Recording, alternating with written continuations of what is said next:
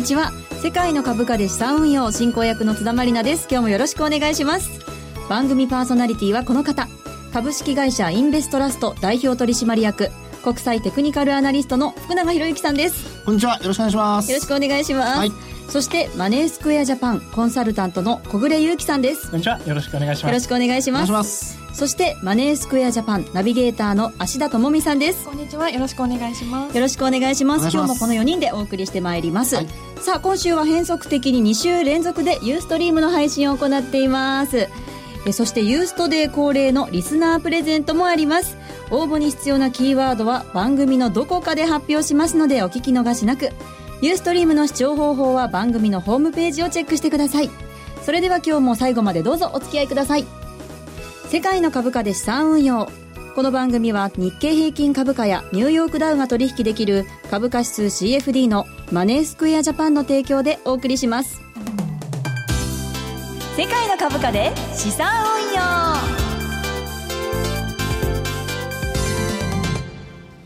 それでは最初のコーナーに行きましょう。題してマーケットの見方。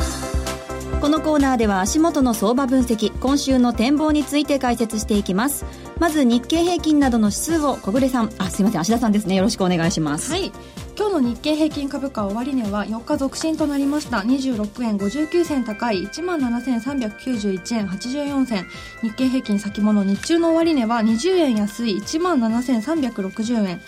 日経225証拠金取引現在レートは1万7336円。ニューヨークダウ証拠金取引現在レートは1万8139ポイントとなっています。はい。それでは足元の相場や今週のマーケットのポイントについて小暮さんお願いします。はい、えーまあ、このところのマーケット少し流れ変わってきたかなとい。うようなところはありますけれども、はい、まずその日経平均について、えー、触れていきたいと思います。えーまあ、先週まあ、大統領選挙のテレビ討論会などもあった、えー、20日の日ですね。この日、はい、日経平均大陽線をつけるような形で、えー、上昇していました、まあ、この動きの背景として一体どんなことがあるのかなというところを考えてはみたんですけれども、はい、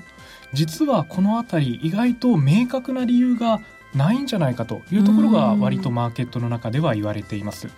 まあ、中ではそのオイルマネー、えー、やもしくはえー、外国人投資家こういった海外からの資金によってマーケットが、えー、少し日本日経平均押し上げられているのではないかこういった見方もあるんですけれども、まあ、一つ言えるのは外国人投資家が、まあ、久方ぶりにこのところ日経平均を買い越し始めているというようなところにあります。まあ、そうすると今後この上昇が続いていくかというところはその外国人投資家が日経平均を今後も買い続けるのかというところがだいぶ大きなポイントになってくるんじゃないかと思います。はい。そこに関連してじゃあ原油市場どうなのかというところを考えていきますと、ええ。えー、直近50ドル超えていたんですけれどもまた50ドル下回ってくるような状況にはなっています、えー、けれどもこちら11月の30日に予定されている OPEC 総会で、はい、えー、こちらの原油の生産量を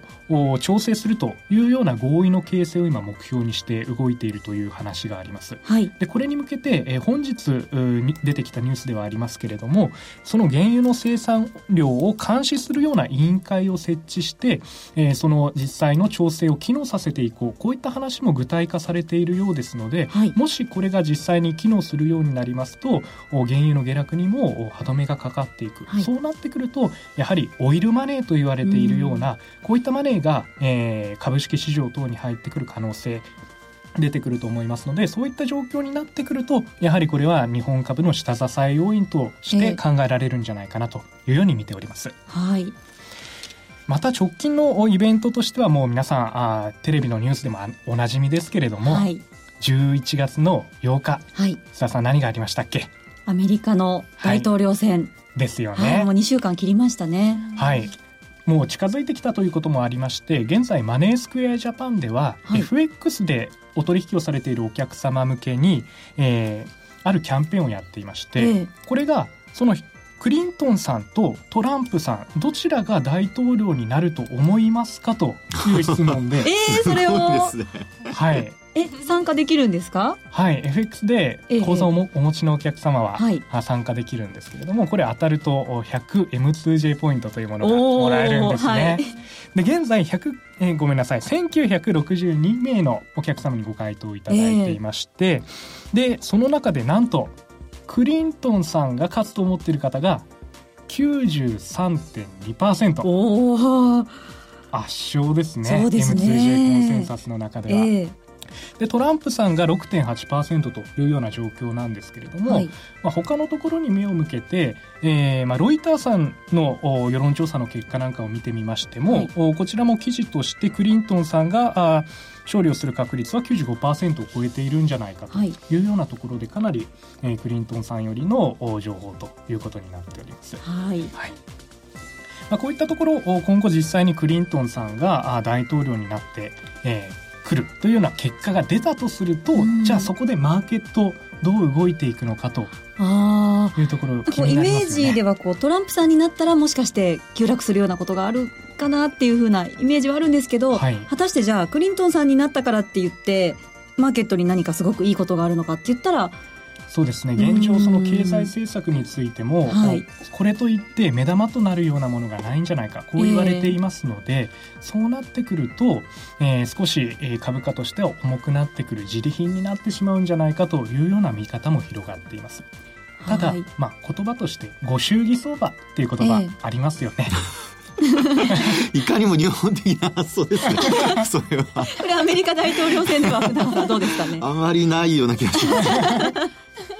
場合によってはそこで若干持ち上げられるかもしれないなというような見方も中にはあります。小暮さんの見方ではそこで一旦持ち上げられてそれから自利品になる、かもしれないともしそこで上がることがあれば、それは一回売ってみるのもいいんじゃないかなというようなイメージは持っています。はい、わかりました、はい、福永さんどんなふうにご覧になりますか？そうですね、まあ、今の話で、えーまあ、ニューヨークダウに関してはですね、はい、あの確かにイベント控えてなかなか動きづらい展開がずっと続いてるんですけど、はい、あのー、今ちょうどアメリカ企業決算スタートしてるんですよね、ええ、で朝方もあの日本時間の朝方ですけどアップルの決算発表があって、はい、やっぱり減益なんですよ。減収減益なんですよね。ただあの予想市場の予想が上回ったというようなことになってますので、えー、まあ仮にですよあのどちらがなるにせよあの大統領ですね、はい、あの業績がやっぱり伸びてこなければ、まあ、あの小暮さんの話にあったように一旦はやっぱり、えー、株が下落する可能性あると思うんですけど、えー、ただ逆にこれ業績が良くなっているというか良い見通しになって終えているようだとあの意外にトランプさんがなっても上がったりする可能性ありますからね。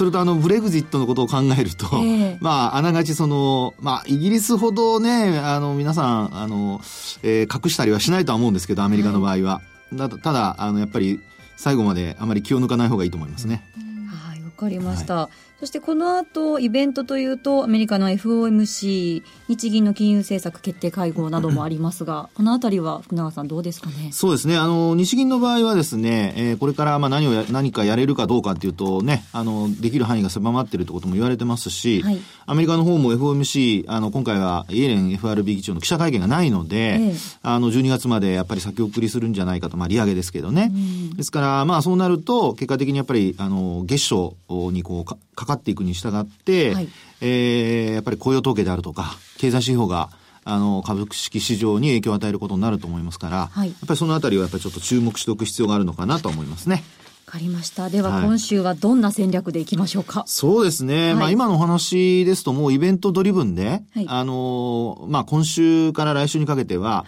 あの、特段イベントがないんですよ。イベントドリブンと言いながらなんかみんなが大統領選を待ってるみたいな感じですかね。そうなんですよね。ですから、はい、あの、もう本当にそういう意味で言うと、あの、もうここで持ってるポジションは、はい、一応僕は今週はスクエアにする週と。スクエアっていうのはですね、はい、あの、まあ、えー、ちょっと通じるかどうかわかりませんが、チャラにすると。ゼロにしちゃうと。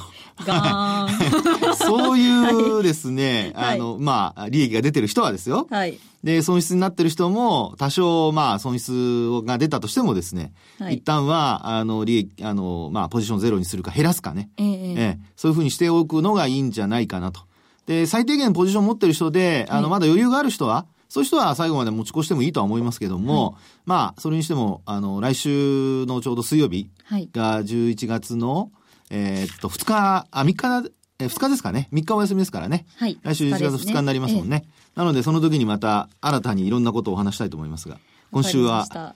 ポジションを調整する週。で、仕切り直しで。はい、仕切り直しでいいんじゃないかと思います。わ、はい、かりました。はい、では、イベントに備えて仕切り直しの週、はい、ということですね。以上、マーケットの見方のコーナーでした。それでは続いてのコーナーに行きましょう。マリナルの世界の株価で資産運用トレード大検証さあ、やってまいりました、このコーナーそれでは、なんかみんなが失笑してるんですけども。なんか元気ありすぎじゃない？ね。元気ですね。なんかあったんですなんかあったと思います。それでは発表します。今週は、ドゥルドゥルドゥルドゥル、ダン !4 万1200円のマイナスでした。あれ？よかったですね、芦田さんが突っ込んでくれて。見てられなくなっちゃいます僕ら二人は何も言いませんよ、小暮さんと。いやもう、辛い。僕も辛い。今聞きましょう。はい、とりあえず釈明会見を、はい、はい、まずニューヨークダウの方なんですけれども、引き続き1枚保有しています。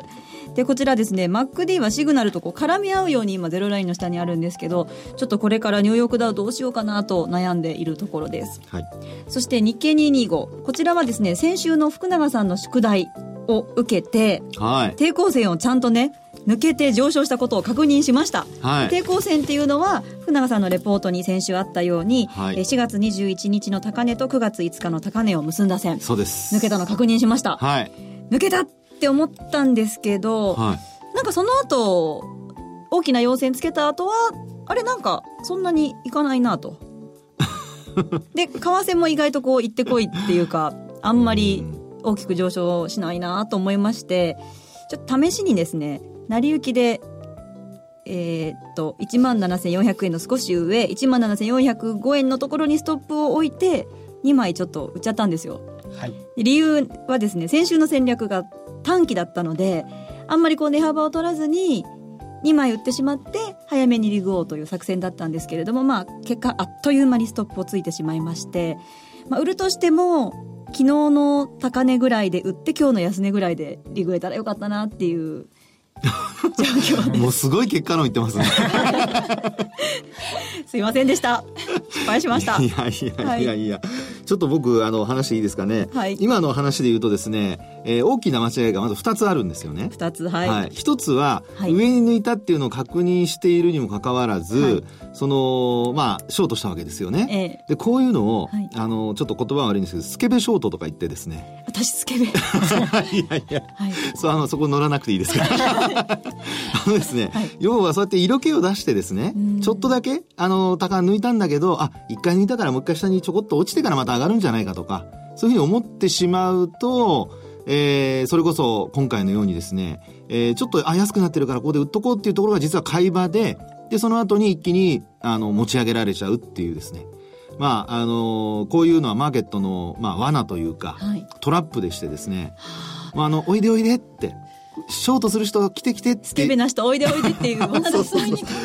全に誘いに乗っちゃったんですよね。そうそうそうそう。だからショートが溜まってきたところで、はい、まあもちろんみんながポジション見てるわけじゃないですよ。はい、見てるわけじゃないんですけど、そこからもう、あの、その翌日から一気に価格が上昇してるじゃないですか。はい。なので、あの、抜けたから、抜けたところで、えー、まあその後、ちょっとこう、動きが悪いなと思ってるところが、実はその後、抜けていくと、一番あの上に上がりやすいというか、値幅が出やすいところになるので、はい、あの、速攻で売っちゃうとダメなんですね。これはまず一つですね。はい、で、あともう一つは、あの、持ち合いっていうのは、上に離れると、もちろん勢いがあるかどうかっていうところで変わってくるんですけど、ええ、あの、MacD を見て欲しかったんですよね、その時の。はい。MacD がもう一回広がってますよね。そうなんです。ね。言われてみれば。価格が、あの、横ばいで、ええ、あの、まあ、えー、抵抗線上抜いて、はい、その後価格が横ばいで、あれ、同意づかないなと、はい、要するに上に大きく動かないなって思った時に、ええ、MacD を見ると、実は MacD は少し上に向いていると。上向いていますね。ね。なので、えー、そういう時にはですね、それこそやっぱりトレンドは続いている、あるいは、広がってくるとそれだけ勢いが強いってことになるので、MacD で見ると、あの、価格だけ見ると動いてないように見えるんだけど、はい、MacD で見ると、しっかりと、あの、上昇トレンドは続いている、あるいは上昇トレンドに入ろうとしているっていうようなことがですね、わかるんですね。マックディとこうシグナルがちょっとこう間を空けて上昇しているっていうのがまたポイントだったわけですね。そうです。それがあの広がるないしは勢いが出るっていうところになるんですね。はい、で今回のケースでいうとゼロラインがその上昇トレンド下降トレンドの分かれ目になるところなんですけど、ええ、ずっとゼロラインの上に位置してるわけですよ。はい、位置している中で狭まった後にもう一回広がるってことはあのー、まあ、言ってみれば勢いが一旦弱まった後にもう一回広がろうとしているっていう、そのまさに入り口のところでショートしてるわけですね。最悪じゃないですか。すごいところで逆張りのそう。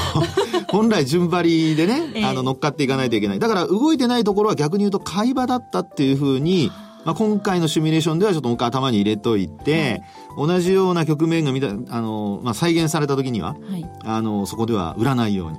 はい、誘いには乗らない。そう。もう本当にいらっしゃいいらっしゃいって言ってるところをですね、はい、あのおじさんだったらね酔っ払って行っちゃってもいいんですけど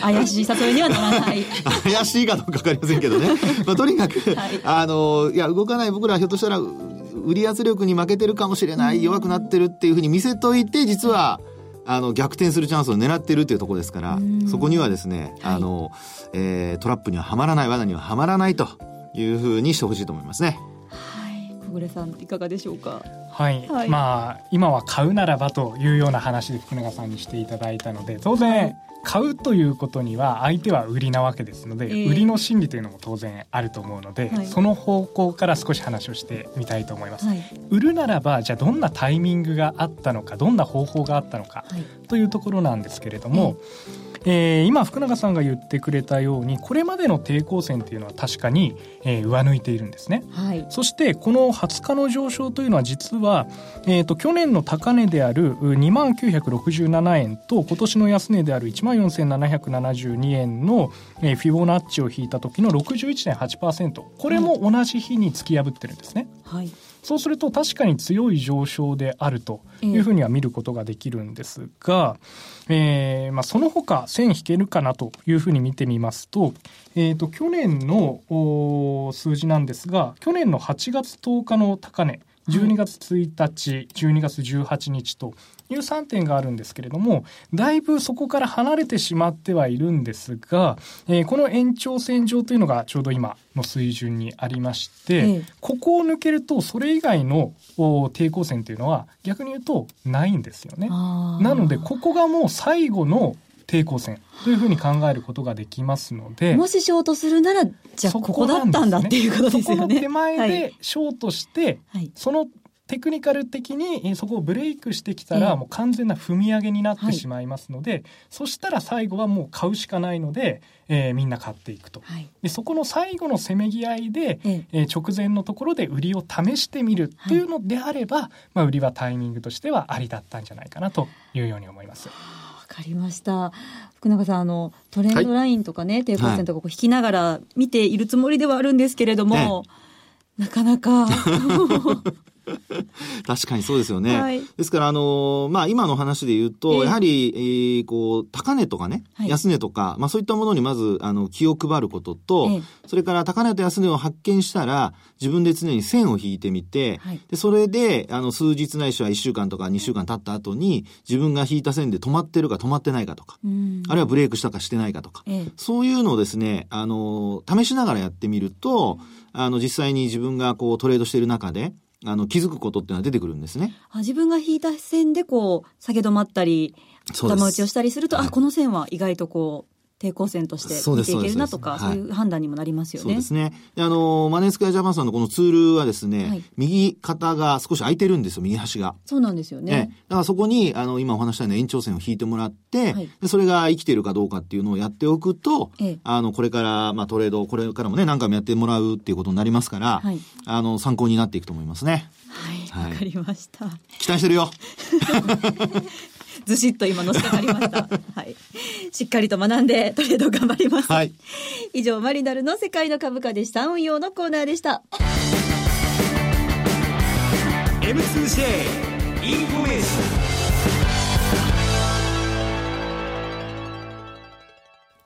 ここでマネースクエアジャパンからのお知らせです。芦田さんよろしくお願いします。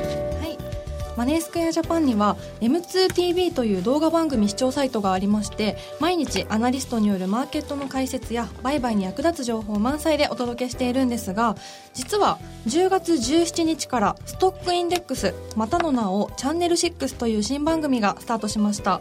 この番組では毎回ゲストゲストのコメンテーターの方をお迎えして株式為替相場の1週間のトピックや値動きを振り返りながら翌週の相場展望と売買戦略など役立つ情報を掘り下げて解説していきます。えー、とっても見応えがありそうな番組ですよね、はい、福永さん今週金曜日に出演されるっていうふうに伺ったんですけど。そうです、えーまあ、毎週金曜日なんですけども、えー、各週で出演させていただきますので、はい、あのぜひお付き合いいただければと思います。はい、はい体は毎週月曜日と金曜日の週2回。11月からは水曜日も不定期で配信する予定です。マネースクエアジャパンのセミナーでおなじみの現役ファンドマネージャー西山幸四郎さんも10月21日配信の第1回目でご出演されていますのでぜひチェックしてください。はい株価指数 CFD を取引している方は必見です。私もぜひチェックしたいと思います、はい、番組を視聴したい方は10月26日更新の番組ブログに URL を載せていますのでチェックしてみてください芦田さんありがとうございました。ここでお知らせです。マネースクエアジャパンでは株価指数 CFD をお取引中の投資家の皆様によりお取引しやすい環境をご提供するため9月上旬からパソコン用取引ツールの動作環境に Windows 10、Mac を追加しました。その他にも現在実施中の M2J 株価指数スペシャルプロモーションでは日経225やニューヨークダウをはじめとした株価指数の基礎から実践までをレベル別に学べるセミナーの開催や最新の市況状況、売買に役立つ独自レポートの提供などを通して幅広い投資家の資産運用を多方面からサポートしています。詳しくは世界の株価で資産運用番組ウェブサイトにある M2J 株価指数スペシャルプロモーションのバナーから特設ページをご覧ください。当社の取扱い商品は、投資元本以上の損失が生じる恐れがあります。契約締結前交付書面をよくご理解された上でお取引ください。金融商品取引業関東財務局長金賞第2797号株式会社マネースクエアジャパン。以上 M2J インフォのコーナーでした。福永博之のマーケットトピック。それでは福永さん、今日のトピックお願いします。はい。えー、今日のトピックはですね、ニューヨークダウの動向についてお話をちょっとしたいと思います。はい。はい。で、あの、ニューヨークダウなんですけど、これまでも津田さんもショートしたままですね、はい、ずっと今待ちくたびれてる状態だと思いますね。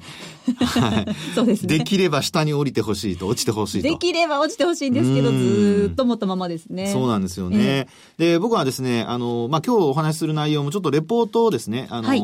えー、毎週 M2J さんの方で書かせていただいているので、はい、これあの火曜日に書かせていただいてるんですね。えで、あの月曜日ですとどうしてもあのいろんなところでレポート出てますから、あのそうじゃなくて月曜日のニューヨークの終値なんかを確認しながら各週であの日本の日経平均株価とこの、まあ、ニューヨークダウと各週で書かせていただいているんですけども、はい、まあ今週がそのニューヨークダウの週でして、で、えー、常にですね、あの、まあ、えー、っと、津田さんのトレードにも役立つと思うので、あの、トレンドの分析と、はい、それからあと、モメンタムっていう勢いの分析ですね。はい、この二つを必ずちょっと見てほしいと思うんですよね。トレンドの分析とモメンタム。はい。はい、で、そこでですね、トレンド分析で今回使っているのは、まあ、これまでも、あの、まあ、お話ししてますけど、えっと、ボリンジャーバンドですね。はい。はい。で、あの、私はですね、基本的に、こうやってあの、ラジオでお話したりだとか、皆さんにお話しするときに、最初に出したものをですね、変えたりしません、途中で。うん。なぜなら、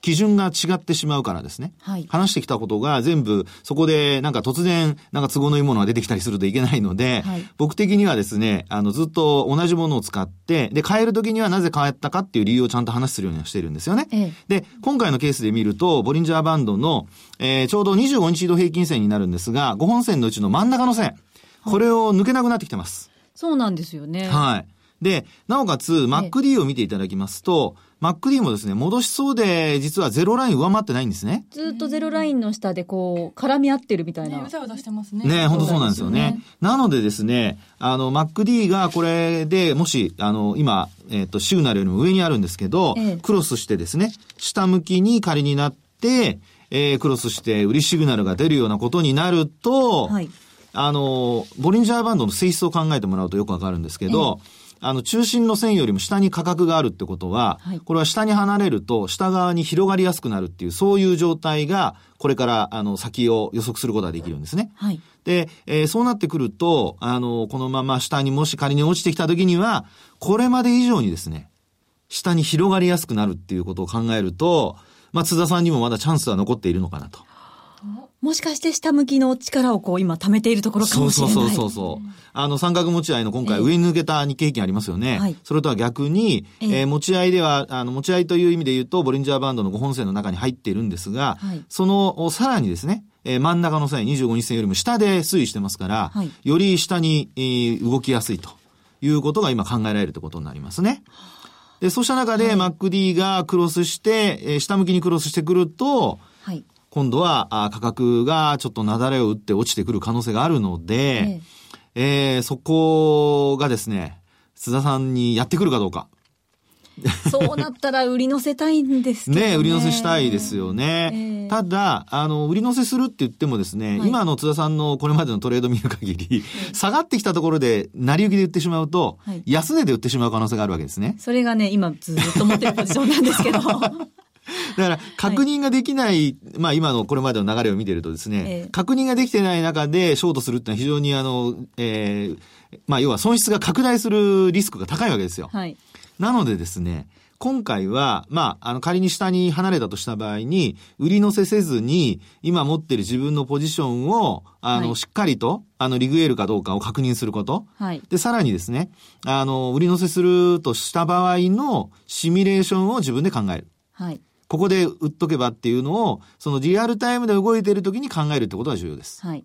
はい。だからその瞬間瞬間の値動きに振り回されないってことですよね。そうですね。ねで、後から振り返っちゃダメですよ。実際に自分がここから売り乗せしたいと思ったところの、はい、あの価格だとかなんとか、あの、チャートをですね、はい、えー、まあ、これも宿題かな？キャプチャーしといてもらおうかな。ここで売り乗せします。キャプチャーをして、ちゃんと分かりました。そうです。ね。で、そこで何を見ていたのか、あるいは何が良かったのかっていうのをちょっと検証したりとかね。はい。そういうことができたらいいかなと。で、あの、もう一回、あの、ニューヨークダウに戻りますけど、ええ、あの、ニューヨークダウは今お話したようなシグナルが逆に出なくて、はい、今度あの25日線上回ってきたり、はい、あるいは MacD 日本線がゼロラインに近づいてきたりすると、はい、今度はですね、はい、えー、逆に、上に離れてしまう可能性があるので、はい、えー、こちらの方はですね、ぜひちょっと注意をしてほしいなと思います。はい、わ、かりました。以上、福永博之のマーケットトピックをお送りしました。さあ、お送りしてまいりました。世界の株価で資産運用、ユースト配信日はプレゼントの日。えー、今日もですね、番組特製クオカード500円分を5名様にプレゼントします。福永さん、プレゼントの応募に必要なキーワードの発表お願いします。ハロウィンでございます。ハロウィンということで、はい、カタカナでハロウィンと書いてご応募ください。プレゼントの応募方法については番組ホームページをチェックしてください。締め切りは11月8日の火曜日です。ここまでのお相手は福永博之さん。マネースクエアジャパン小暮ゆうきさん、芦田智美さん、そしてマリナルこと津田まりなでした。えー、来週私はお休みをいただきます。番組は、すいません、番組はもちろんありますので、絶対絶対聞いてください。それではまた来週さよなら世界の株価で資産運用。この番組は日経平均株価やニューヨークダウが取引できる株価指数 CFD のマネースクエアジャパンの提供でお送りしました。